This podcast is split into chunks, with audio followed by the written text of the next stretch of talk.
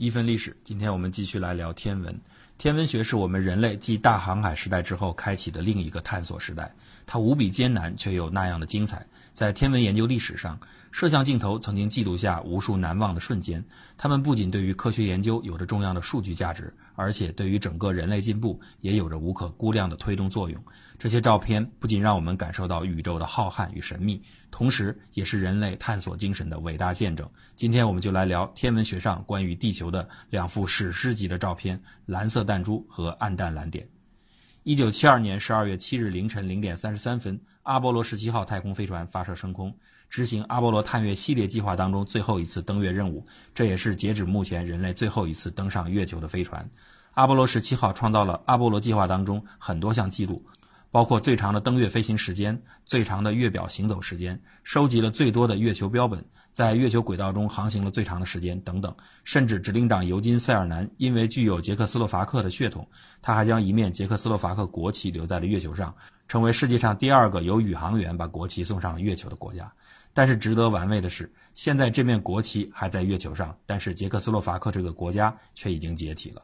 这些记录当然都很出色，但是他们的影响力都比不上宇航员在这次任务中拍摄的一张最著名的照片——蓝色弹珠。阿波罗十七号在发射后五小时六分时，也就是太空飞船已经离开绕地轨道进入地月转移轨道大约快两小时的时间。这个时候，飞船距离地球的距离大约是四点五万公里，太空船背向太阳，非洲大陆正处于下午的时间，南极洲也被太阳正面照射，太阳在飞船的后边照亮了完整的半个地球。因此，一个清晰的、无比绚丽的蓝色星球，像一块蓝色宝石一样映入宇航员的眼帘。三名宇航员当即用哈苏相机拍下了正在逐步远离的地球的全景照片。照片中的地球大小正好像一颗蓝色的玻璃球，故此照片称为“蓝色弹珠”。由于这台相机三个人都曾经使用过，所以这张照片具体是谁拍摄的，已经没有办法搞清楚了。尽管宇航员施密特声称是自己的作品，但是也不能排除另外两个人拍摄了这张照片的可能性。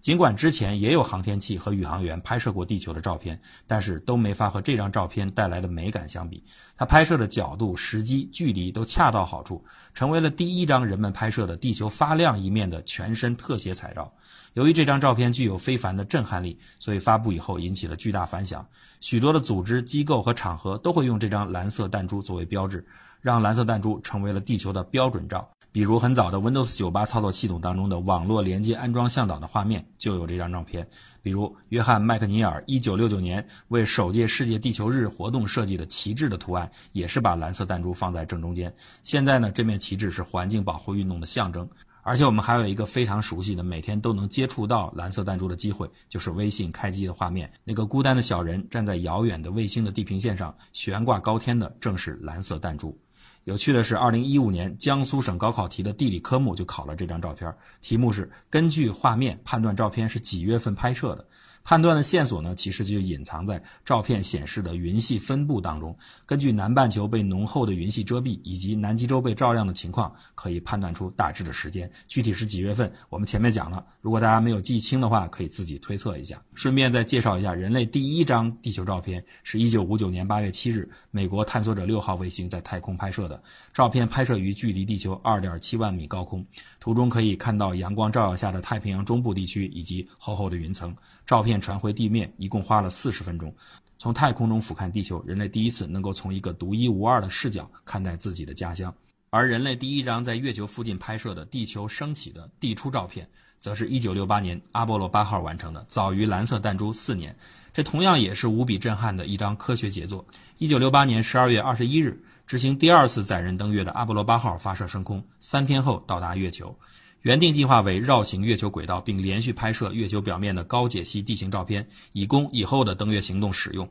本次使用的摄影器材是哈苏 500EL 中画幅底片机，底片部分有黑白和彩色。绕月拍摄任务开始时，阿波罗八号正在围绕月球进行第四周的环月飞行。它沿着一条近圆轨道，以每秒1.61公里的速度在月表上空大约110公里的上空飞行。宇航员旋转飞船方向时，地球突然出现在月球上空。航天员 Bill Ennis。向窗外凝视，他看到地球缓缓地从月平线升起的美轮美奂的画面时，激动地赞叹道：“这是多美的景象！”面对如此美景，Bill Ennis 先以黑白底片拍了一张，然后又大声向同伴要了彩色底片，拍摄了几张彩色的地球升起的照片。于是，这张堪称上个世纪最具代表性的照片——地球升起，就此诞生。不久后，他登上了美国《时代》杂志的封面。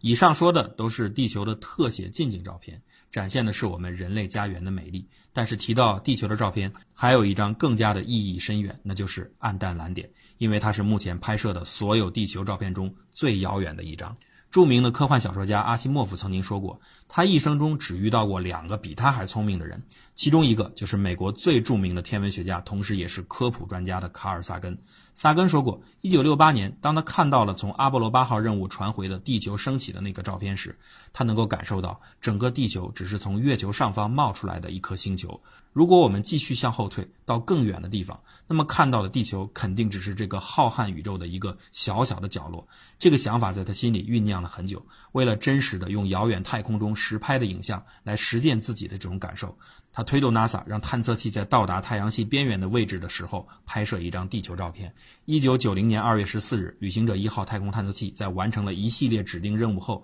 美国国家航天局发出指令，让探测器把镜头向后转向，依次拍摄它所探访过的行星。后来，NASA 就从这个拍照指令获得的信息流当中编辑合成出六十幅画面，形成了人类历史上第一幅在太阳系拍摄的太阳系的全家福。不过，美中不足的是，由于考虑到太阳光照的关系，距离太阳过近的金星无法被拍摄。而在当时的角度下，太阳光也影响了对火星的拍摄，故此留下的全家福并不完整。在这些家族照片中，其中有一张刚好就是地球的影像。地球在这张从六十四亿公里外拍摄的画面中，只占到整个相片的零点一二像素，真的完全变成了照片里的一个微小的暗淡蓝点。所以呢，这也成了这张照片的名称。一九九四年，萨根就在这幅照片的触动下，创作了著名的小说《暗淡蓝点：展望人类的太空家园》。在书中，萨根先是描述了人类身处宇宙的位置，解释了人类应当知道自己并非宇宙的中心，广阔的地球在宇宙中不过是一个微不足道的小点。